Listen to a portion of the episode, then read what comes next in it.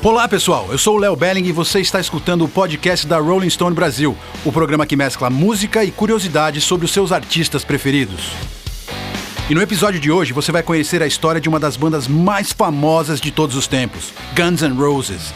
Cercada de polêmicas e curiosidades para lá de interessantes, a banda possui milhares de fãs ao redor do mundo, consagrando-se na história do rock and roll. Sem mais delongas, vamos à história. Let's go! Yeah! O Guns N' Roses surgiu da fusão entre as bandas LA Guns e Hollywood Rose, que se apresentaram em março de 1985 em um bar em Los Angeles, com sonoridade que juntava elementos do hard rock, glam metal e do punk. A inspiração visual era das bandas da época, como Motley Crue e Poison. Eles adotaram o mesmo look exuberante de cabelos volumosos e roupas chamativas. A primeira formação não foi muito longe, só durou dois meses, até chegar na formação clássica com o baixista Duff McKagan, nas guitarras Slash e Izzy Stradlin, na bateria Steven Adler e no vocal, é claro, o líder Axel Rose. Essa formação foi mais longe, durando de 1985 até 1990, considerada até então uma das formações mais longas da banda. O primeiro show com a nova formação foi em 26 de junho de 1985 no Troubadour, em Los Angeles. A interação de Axel Rose e Slash era comparada de Mick Jagger e Keith Richards, dos Rolling Stones, mas estava mais para Steven Tyler e Joe Perry, do Aerosmith. Durante esse tempo, o Guns aprimorou sua técnica e musicalidade. Eles tocavam basicamente covers. O dinheiro ainda era curto e o trabalho muito duro. Ainda em 1985, assinaram com a Geffen Records e lançaram o EP Live Like a Suicide, com o bom desempenho do projeto, logo eles iniciaram as gravações do icônico Appetite for Destruction, disco de 1987, que rendeu canções atemporais como Sweet Child of Mine e Welcome to the Jungle! Não foi só de sucessos que a carreira da banda foi marcada, mas de muitas polêmicas, principalmente envolvendo o vocalista Axel Rose. Até mesmo antes da formação, Slash já conhecia Axel e sabia que precisaria de bastante paciência para lidar com o vocalista. A fama de rebeldes do Guns se confundia com a música que faziam. Isso não seria tão problemático se a banda não tivesse alguém tão complicado como Axel Rose. Os atrasos já faziam parte da rotina da banda e renderam muitos tumultos em apresentações ao redor do mundo. O excesso marcou o Guns, principalmente e infelizmente por drogas e bebidas. Axel dizia: Quando eu morrer, meu caixão chegará meia hora atrasado e terá escrito na lateral em ouro: Desculpem o atraso. Sorry, motherfuckers! A banda descrevia Axel como o médico e o monstro. Ele pode ser um tirano, depois é o cara mais legal do mundo, diz Izzy Stradlin. O auge da banda durou até 1991, quando lançaram o disco duplo Use Your Illusion, com enorme sucesso de vendagem. Com o passar do tempo, quando o Nirvana explodiu com Nevermind, os olhos se voltaram para um outro tipo de estética, tudo a la Kurt Cobain.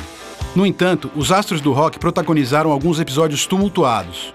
Certa vez, Axel foi levado ao camarim do Nirvana, pois tinha vontade de conhecer a banda, mesmo sem o apoio de seus colegas. Contudo, Kurt Cobain não queria encontrá-lo, pois era contra seus posicionamentos. Com isso, os integrantes do Nirvana fugiram de Axel e ficaram escondidos até o vocalista ir embora.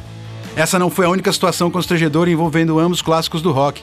Ao longo de suas carreiras, as duas bandas protagonizaram momentos muito conflituosos. Axel até tentou convidá-los para realizar uma apresentação conjunta numa grande festa privada, mas os integrantes do Nirvana recusaram e disseram ainda que não tinham nenhum interesse em ser associados à imagem do vocalista do Guns.